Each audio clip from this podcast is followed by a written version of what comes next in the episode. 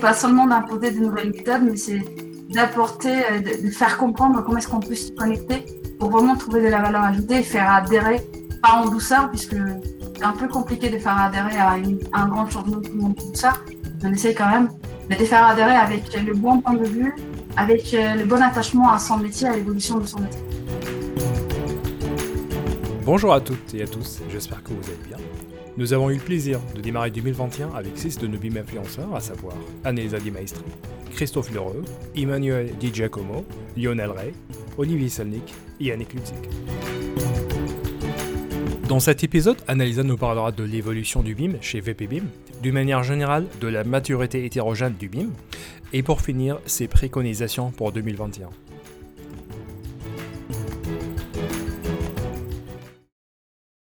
Deux sujets en particulier, celui euh, des l'usage et euh, également celui euh, du coup de l'évolution de nos métiers.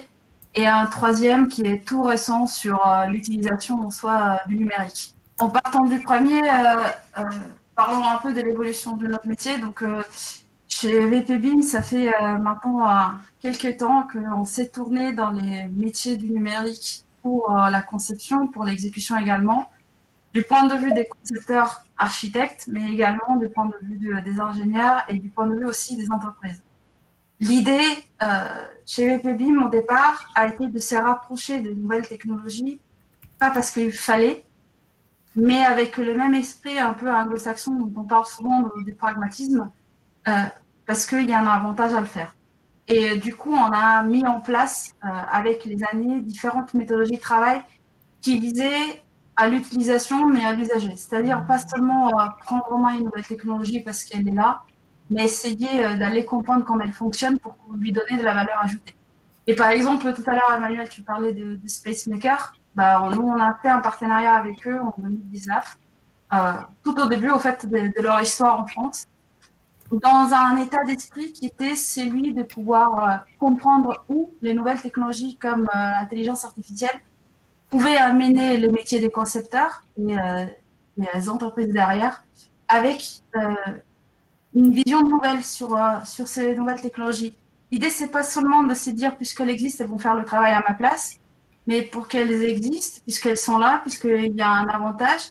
SpaceMaker, par exemple, vous aide à imaginer des terrains, des zones, des espaces, et vous donne des nouvelles idées ou des idées complémentaires à celles que vous aurez pu avoir avant pour réaliser quelque chose, ben, si tout ça existe et il est là, en tant que concepteur, comment est-ce que je peux faire évoluer cette idée euh, qui vient euh, d'une IA, qui vient d'une machine, pour la faire mienne et apporter ce que la machine ne fait pas? Parce qu'il y a beaucoup de choses que, ces technologies très performantes font, mais beaucoup d'autres qu'elles ne font pas. Et du coup, on s'est vraiment mis dans cet état d'esprit, dans la connaissance des outils, c'est comprendre jusqu'à où ils amènent le métier actuel à une évolution et jusqu'à où le métier actuel, ben, il ne varie pas.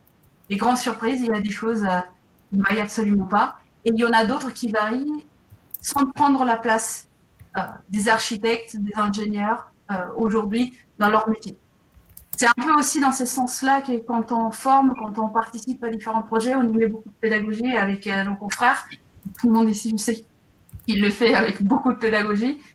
L'idée n'est pas seulement d'imposer de nouvelles méthodes, mais c'est d'apporter, de, faire comprendre comment est-ce qu'on peut s'y connecter pour vraiment trouver de la valeur ajoutée faire adhérer, pas en douceur, puisque c'est un peu compliqué de faire adhérer à, un grand changement de tout le monde en douceur. On essaie quand même, mais de faire adhérer avec le bon point de vue, avec euh, le bon attachement à son métier, à l'évolution de son métier. Sur un deuxième point euh, dont on a brièvement parlé, mais j'ai eu des questions, on en parlait aussi tout à l'heure, qui est celui des usages.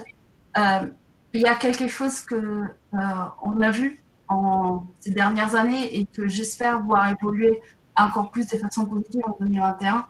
Euh, l'utilisation du BIM a pris une ampleur euh, enfin euh, d'une certaine taille, dans le sens qu'on a un peu passé le cap dans lequel on utilise le BIM pour faire de la coordination, on utilise le BIM pour visualiser les maquettes, et on est passé à des demandes d'un autre niveau. Si on est passé à des demandes d'un autre niveau, ça veut dire aussi qu'on a des maîtres d'ouvrage, des maîtres d'œuvre, des ingénieurs, des entreprises qui sont capables au fait de répondre à cette demande.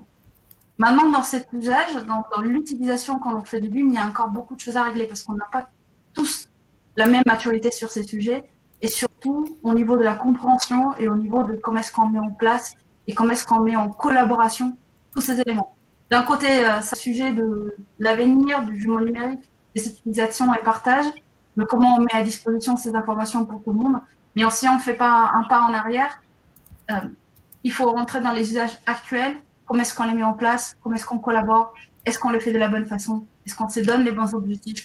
Est-ce qu'on les contrôle de la bonne façon?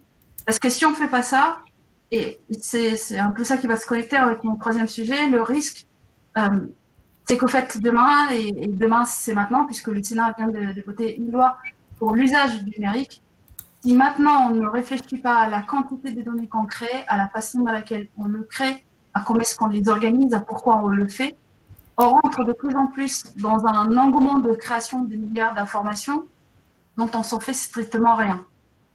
Et quand on n'en fait rien, on a deux choses qui arrivent. L'utilité de ce qu'on est en train de faire, bien sûr, mais aussi euh, le fait d'avoir euh, dépensé un engagement, une énergie dans un but précis. Donc, j'ai euh, cette euh, nouvelle loi qui en gros nous dit euh, il faut revoir la formation, il faut voir comment est-ce que vous vous rapprochez aux données, il faut mieux comprendre pourquoi on sort un certain type de données plutôt qu'un autre, il faut euh, prévoir dans nos métiers des métiers dans lesquels la data sort de façon plus écologique, dans lesquels on consomme correctement les données. Là, on comprend que tout ce qu'on a fait aujourd'hui des créations de notre maquette, pour lesquelles aujourd'hui on a une bonne partie du marché prêt, même si ce n'est pas la totalité du marché, et bien maintenant on doit passer à un autre stade, qui doit être le stade de, l'utilisation euh, des utilisations euh, euh, tournées vers l'avenir, dans laquelle au fait on ne peut pas continuer à créer des données les utilise pas, dans lesquelles on ne peut pas continuer à générer de la data et du big data sans après l'analyser, en faire de la valeur, et surtout sans lui donner du sens. Il faut maintenant qu'on passe ces caps, oui que j'espère on pourra passer au commun, puisque une bonne base de, formation a quand même été donnée avec des années d'efforts pour amener les gens au moins à comprendre pourquoi on parle de toutes ces données dans cette industrie. Et dans d'autres industries, c'est une question. Et comment est-ce que du coup on peut l'amener euh, dans le monde de demain euh, de façon euh, soutenable, de façon intelligente, de façon complète?